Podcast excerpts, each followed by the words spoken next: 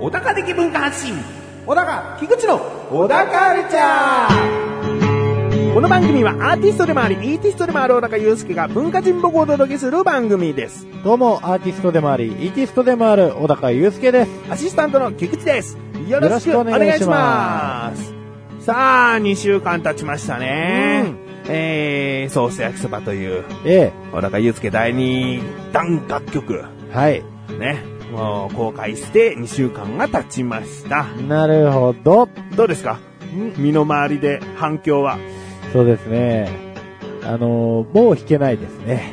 えおそらくねもう聞けないおそらくもう弾けなくなってしまってる、幻の曲になりそうですね。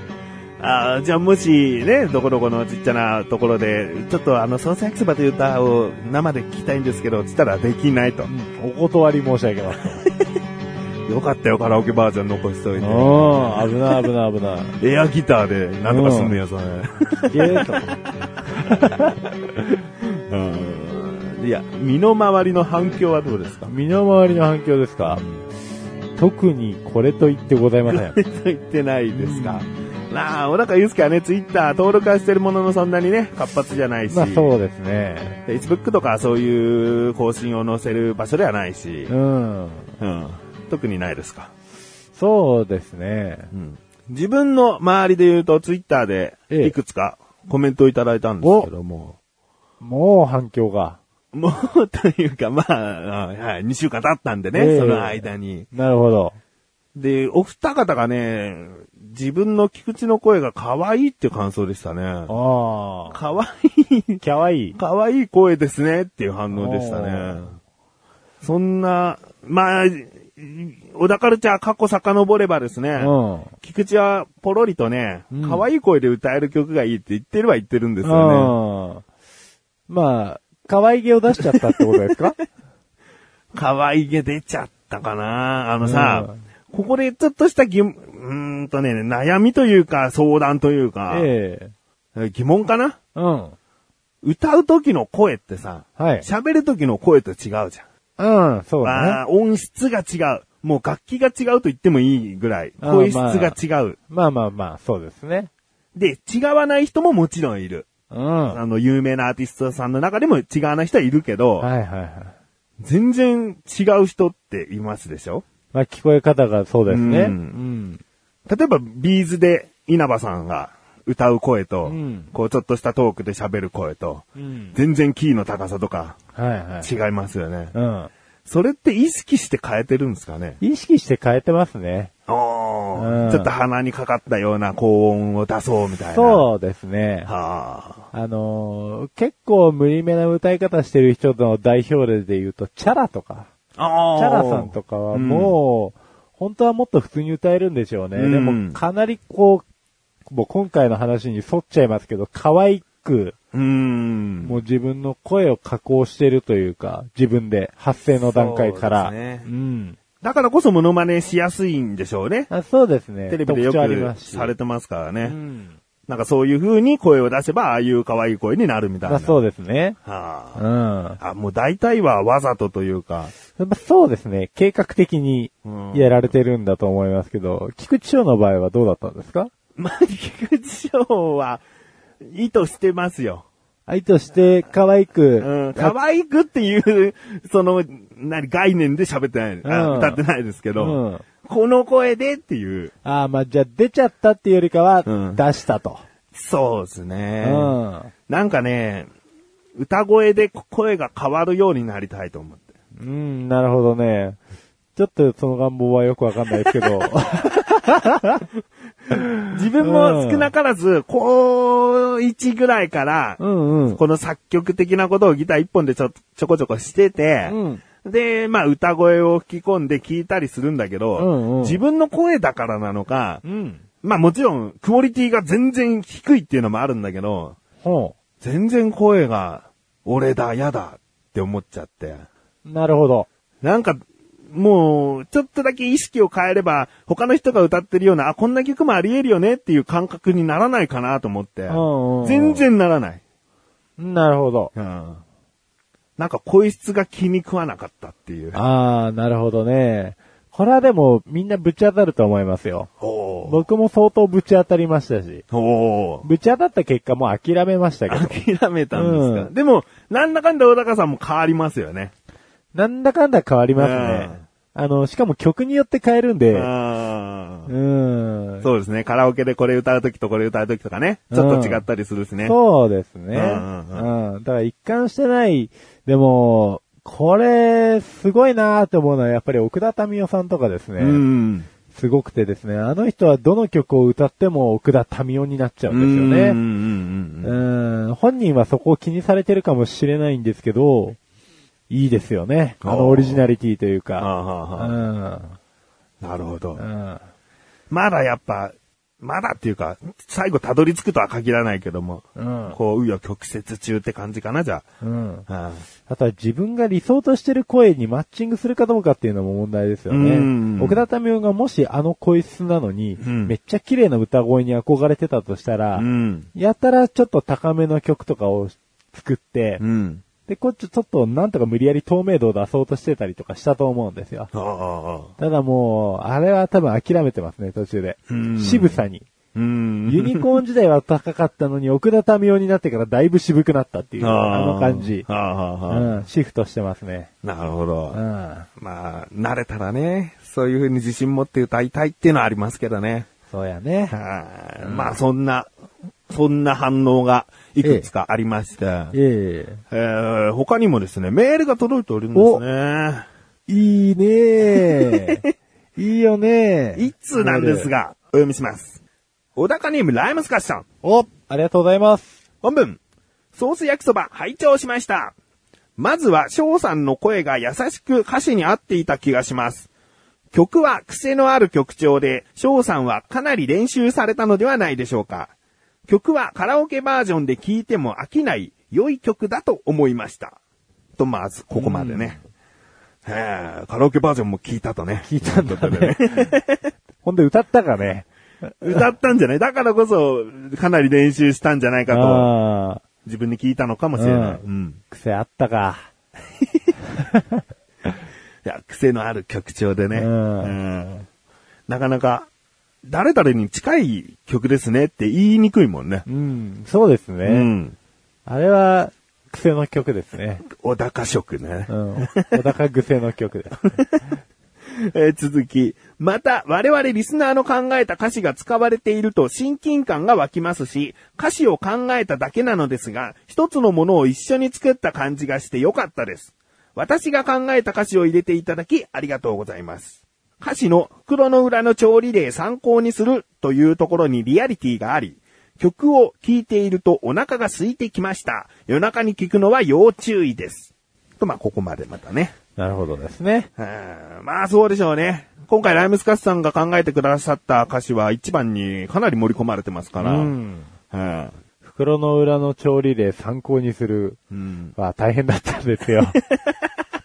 あこの歌詞 をね、曲に合わせるのはね。うーんってね、なりますからね、なかうなか。んだから、一番は、そこの歌詞当てはまる部分は、あの、シンプルイズベストの部分なんですけどね。あの、一番と二番だとね、楽譜が違うっていう。そうなんですよね。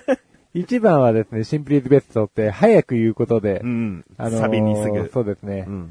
一小節伸ばしてますからね。うん袋の 裏の調理例参考にするに関うしては、んうんうんちょっともうね、長さが。うん。うん、これは人の口の速さでは、 言い回しができないと。一応シンプルイズベストの、あの、言い方でもできるんですよ、つってね、歌ってもらったけどね。う ん。もう、早口言葉というかうね、ん。あの、英語風なシンプルイズベストっていう歌詞だからこそ早くてもいい感じ。そうそうそうそう、うん。頑張りました ね。頑張りましたね。 えー、まあね、そういったリアリティのある歌詞を聞いてるとお腹が空いてきました。おあー続き。俺の地元じゃトマトソースをかけてフォークで食べる食べ方もあるぜという歌詞があるのですが、これは実は私の地元新潟にあるイタリアンという実際にある食べ物で、ソース焼きそばの上にトマトソースをかけるのです。具にはもやしやキャベツを使っています。他の県の人に話すと何それと驚かれたり、それスパゲッティじゃないのと言われます。お二人にもいつか食べていただきたいです。美味しいです。詳しくは、新潟スペースイタリアンで検索です。ソース焼きそば楽しませていただきました。ごちそうさまです。なるほ以ど上。ですね。あるんで すね。あるんだ。俺さ、歌詞これで決定しましたの時あったでしょええそこから曲ができるまでにさ、うんあーまあ、数ヶ月あったでしょ、はい注意してほしかったよね。 まあ、そうですね。いやでもね、あれだと思いますよ。確信犯だと思いますよ。もう、あーあ、普通のイタリアのスパゲッティのことだと思って歌詞構成しちゃったんそうだでっすて。よ。 だからこそのこの一通ですわ。もういの一番に来たと思いますよ。い ずるいですね。やー言いたかったんでしょうねえー。イ引タっリアかかったぞと。え確かにカッコ料理名イタリアンって書いてありましたけど、ええ別にね、トマトソースがかかったスパゲッティの名前を、なんかイタリアンって言うのかなみたいな。うん、まあそういうことですよね。普通にそうスルーしちゃってたんで。うん。まさかこう、ソース焼きそばにかけて、新潟ではそうですねイタリアンというものがあると。うん。もうどうします意地でも食わないでいきます 意地でも食わないか、菓子を、えー、俺の地元じゃ、トマトソースをかけてフォークで食べる食べ方もあるぜ、とスパゲッティの話という歌詞だから、うん。と新潟の話っていう歌詞に変えるか、そうですね。それが合ってるんだもんね、本当はね。急に超食出ちゃいましたね。 と新潟人の話っていう歌詞にしなきゃいけなかった わ。あー、やられたわ。あれだわ。もう、取りたくないわ。 通りたくないうんよ。だって弾けねえんだ から。あ、そうか、カラオケバージョンカラオケが ある。歌い直しだよ。 あ、じゃあ、やだよ。 やだよ。うんまあいいんじゃないそのさ、う主人公というか、一人暮らしの主人公は、そうやって新潟の知識もないっていう、うん。そういう、ある種一つの一面だよ。まあそうですあね。こいつはなんかイタリアの話してるわみたいな。うん。いやでも結構知らないと思うよ。ですよね、うん県民賞とかで紹介されないと知らない よ。それぐらいですよね。うんうんていうか本当にね、すぐ注意していただきたかったよね。本当ですよね。かっこ別名イタリアンだけじゃなくて、かっこ新潟ではこれをイタリアンって書いてくれればうん。いいのに。ググったよ。すうんぐ。こっちは。ううんん。まあ、まあいいでしょう。こういうこともありきで、うんあのソース焼きそばをまた改めてね、そうですね。聞いていただきたいですよ。ううんん。そうですね。あ、もうそのパートを聞くごとに皆さん思うんですよ。新潟人の話で頭の中で変換してくださいね。 多分、新潟人の話ぐらいでね、文字数合いますからね。そうです ね。うんうん。まあ、これが正しい主張の仕方ということでね。うんうん。今後、ソース焼きそばを聞かれる際は、そのように変換していただいて。はい。うん。えー、曲単品でもダウンロード数が、あの、それ、そこそこありまして。ええ。なので、小田、小田カルチャーで聞いた後にも、ちゃんと曲をダウンロードして、パソコンなり、の iPod なりで、こう、登録してくださった方もいるみたいです。うん、よかったうね。ん、よかった。まあね、これを糧にまた第3弾をね、うん。来年あたり完成すんのかな うん、そうだね。長期にわたってね。もう今今の段階で発足しとかないとあれだね。うん。来年に仕上がらないかもね。もっとね。だ から、テーマとか歌詞あたりは今年中かな。そうだね。うん。うん。で、ライムスカスさんも書いてくださったように歌詞を考えて採用されると親近感が湧く曲になると。うん。うん、だからどんどんね、次回のまた歌詞募集したいと思うので、はい。えー、ぜひ、ご投稿していただきたいと思います。そしてライムスカスさんメールありがとうございあます。りがとうございます。では、ここで一旦 CM です。こんにちは、いかがお過ごしですか私はユーミンウェーブメインパーソナリティのユミンです。ユーミンでございます。ユーミンウェーブ、略して Y ウェーブではランキングをご紹介したり、国問わずインディーズのアーティストの方々をご紹介しております。リスナーさんとは一緒に楽しくお話しできればなぁと思っております。放送曜日は毎週水曜日の午後10時からネトラジさんよりオンエア。聞きに来ていただけることを心よりお待ちしております。 presented by Human Wave.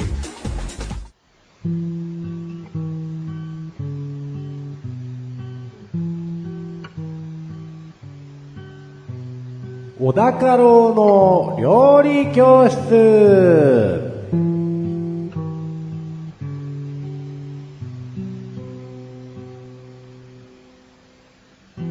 このコーナーは料理研究家の小高郎先生に食についてあれこれご指導していただくコーナーです。ちなみに番組内で料理は一切いたしません。先生よろしくお願いします。よろしくお願いしまちょっとね、甘噛みしてしまいましたが、す。うよろしくお願いしますん。ね。よろしくお願いします。では早速今回の料理食材テーマお願いします。ひなあられ。ひなあられ。おお。おもうひな祭りは終わってしまいましたが3月ということはでいタイムリーですね。そうですね、あのー、何にしようかなーっつってね、うん。こうパソコン打ってる時にですよ、うちにキッチンワゴンがあるんですけど、そこになんかこう、変なお菓子があるぞって言っおて、まあ、よーく見たらひなあられだったわけですよ。おこんな、こんなことかと。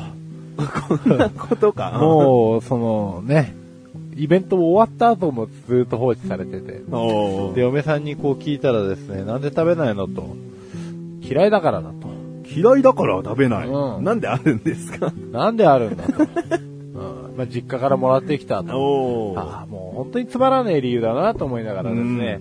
まあ、じゃあ、ひなあれを書いてみる かと。つまらなくないものにしてみようと。えっとですね、そういうわけでもないんですそうよ、ね。いうわけでももないですそうねで。すね。僕もそんなにひなあられを食べないと。いうこともあるんですが、がしかしひなあられね。これ漢字でね、読めるけど書けない漢字シリーズ。ひなはひな祭りのひなですよね。ひなはひな祭りのひななんですけど、ひなもやっぱり漢字で書けって言われると、ああ。うーん、みたいな。うんで、。あられに関してはですね、もうこう、ああ、そ うか。あの、雲冠に、こおーおーおーう、えっと、一家離散の散ですね。おー散るおーおーうん。あの、天気のあられですね。そうですね、はいはいあられ、ひなあられ。はい。うん。まあ、読めるけど書けないシリーズですねう。ん。うん。まあ、なんだそのシリーズだと。 今後シリーズ化していくからには言ってくんだろうなと。しないですもんまあね。言わないですもんねう。んまあいつものことですうね。ん。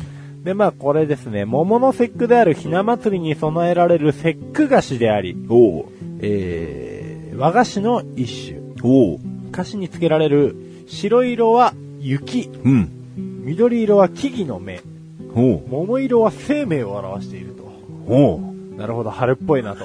あられじゃないんですね。うん。 まあこう、色が、こういろいろ司ってるよと。なるほど。うんおうわかりました。では、レッスン1いきます。はい。レッスン 1! ひなあられの色には意味があって、白色は雪、緑色は木々の芽、桃色は生命を表しているんだよ。ですね。ですね。ほう。なんか比較的白が一番多いですよね。まあそうですね。なんかこう、緑多くとか、こう、い生命多くしてほしいですよね。そんな意味あるなら。うん、まあそうですよね。生命ちょっとですもんね。うん言 う たら。雪メインで。なんか春っぽいっていうよりかは、そうですね、春間近というか、おーうん、そういうことなんですかね。そうですよね。で3月なのに、3月ってでも昔から言われるのは春ですよね。まあそうですね。寒くても。もう春ですよ。なんで雪なんでしょうね、う 白。ーん、まあ、なんでしょうね。ねまあこう流れみたいなものを考えたんでしょうね。うんうん雪溶けて、芽吹いて、やっぱり木々の芽ですから。 なるほど。木じゃない。なるほど。芽ですからうね。ん。芽吹いたと。なるほど。で、芽吹いて生命がちょこちょこっと出てきたよ、みたいなことですわ。うんうん、まあ、そういうですね、食べ物にいろいろな概念がございますが。はい。うん。で、日本古来の風習としてですね、そのもち米をお祝いの儀にお供えすることは、うんえー、大和時代から行われていると。ほうこれもう350年から行われていると。ものすごい歴史じゃないかとう。ん。舐めてた と。うん。じゃあ、レッスンだよ。レッスン2いきまます。レッスン 2! ひなあられは、大和時代の300年以上も前からあるものなんだよですね。ですね。もう長い歴史の上にこの文化が成り立っているものをお嫌いだから食べない。という、とある夫婦。 とある夫婦ですね。 そうですね。なんかこう、完全に文化を舐めてると。ってるでしょう ね。そうで先す祖が見てたら。ええそしてまだ食べてないですからね。あーもう賞味期限が気になるところですけど、ね、まあ、こう、奈良時代、800年代になると、農民が五穀豊穣を祈り願うためにですね、えー神にもち米を備えた後、その、備えたもち米を、えー皿に入れて炙って食べられていたと。ほう。まあ、この辺からこう、あられっぽい感じになってきたんじゃないかなと。うんうんうんちゃんと今っぽい形にね。で、また今日の菓子職人みたいな人でですね、宮人っていうのがいるんですけれども、うん。こいつらが、えーひな祭りのために、もち米を炙って備えたと。うん。うん。まあ、要はさっきの五穀豊穣を祈るためにですよ。おう。うん。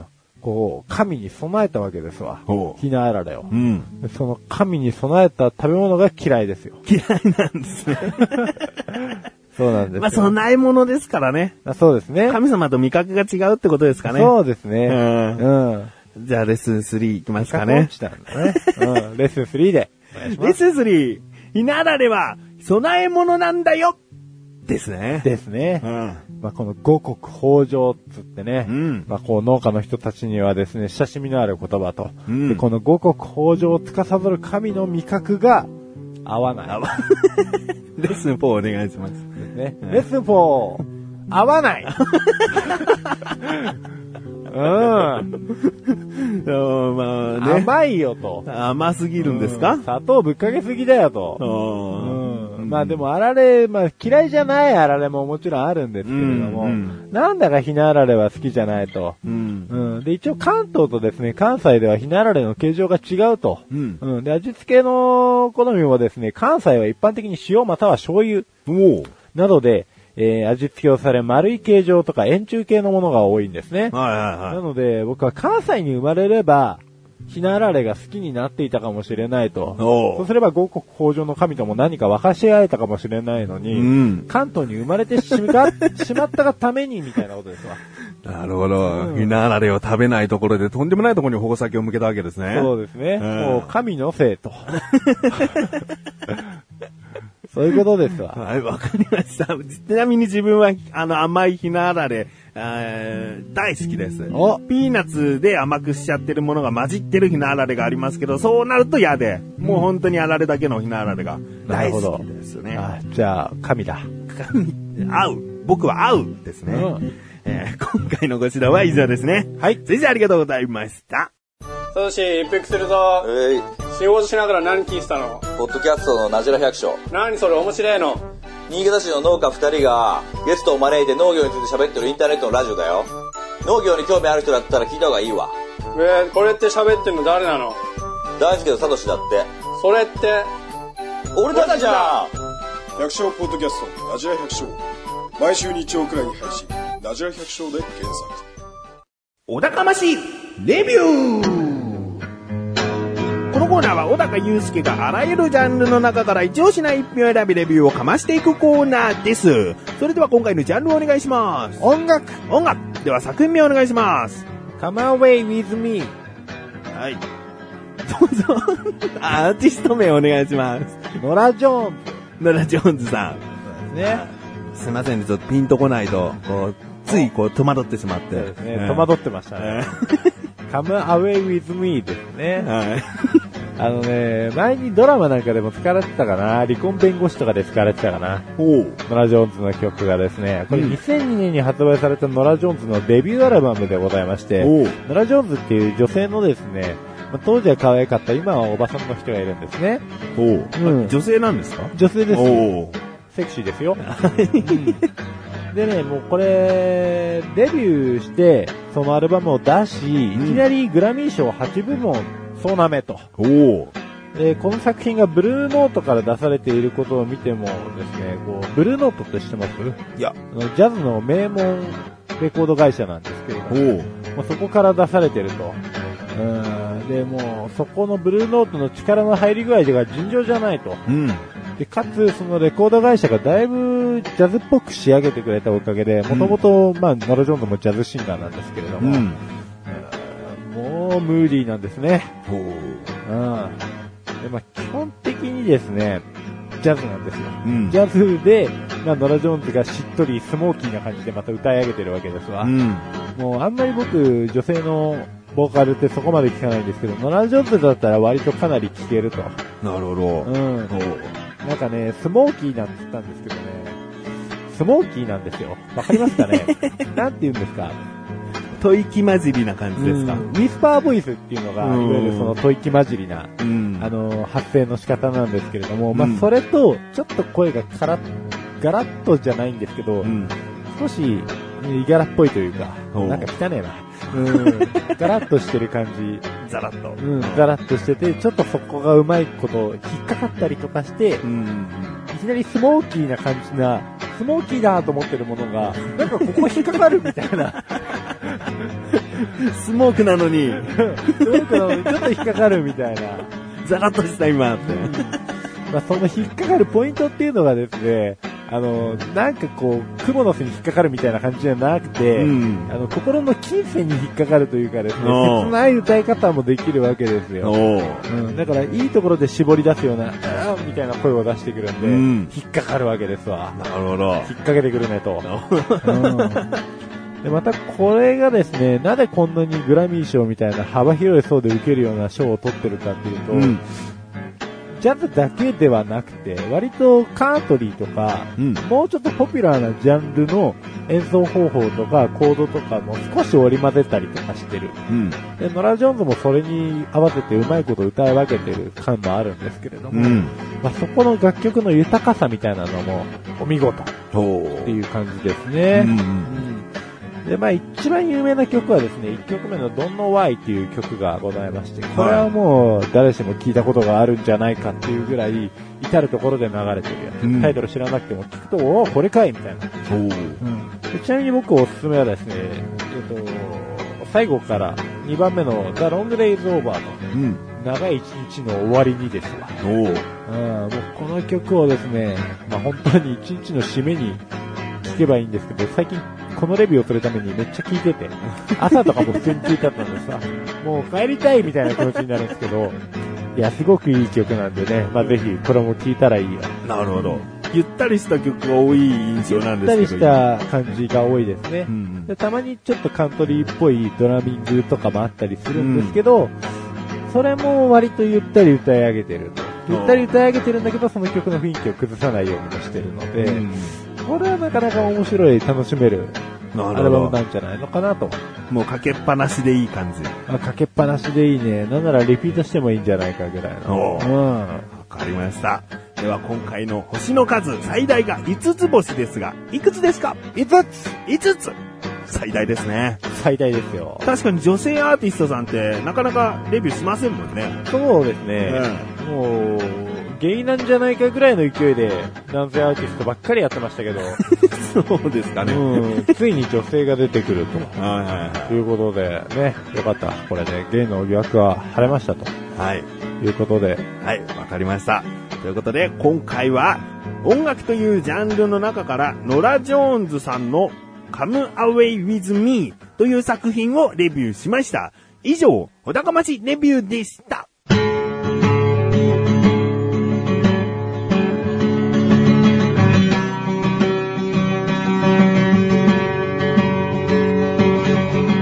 エンディングのだかははい、ということで、第104回も終わりを迎えようとしております。はいうーん、まだまだソース焼きそばのね、ご感想とかあったら嬉しいなと思っておりますので、はいもう何回も何十回も聞いてから感想を書くよと思っている方は、ぜひそのまま実行していただきたいと思うんそうでですすけけどども。も。もう、遠い将来になってもいいと。うん。うん。うん。だってこれほら、過去放送分としてね、もう百何十回やってる中、戻って、100は、100回あたりで、お、ソース焼きそばって曲があんだって聞いてる人も今いるわけですよ。それすごいですね。うんだからそういう人たちも遅くないですよ。うん。だから今言うのであれば、モノクロコーラのご感想お待ちしておりますって言ってる感じです。そうですわ。ねもう全部お待ちしてますわ。 お待ちしてますよ。あの、写真集もね、うん。そうですよ。写真集、人、水、あーあとはなんだっけな、 空。空、あー第一弾、空あー出てきた出てきた。の感想もね、うん今だって全然お待ちしております。そうですね募集してますからね。ううん募集中。募集中です う。ん。まあ、じゃあ、ついでに他にも、えー、お高ましレビューのレビュー作品もそうですし、えー料理教室の食材、はい。何でもお待ちしておりますのでそう、ですね。ぜひメールを送ってみてください。はいということで、小田カルチャーは2週に1度の水曜日更新です。それではまた次回をお楽しみに。さようなら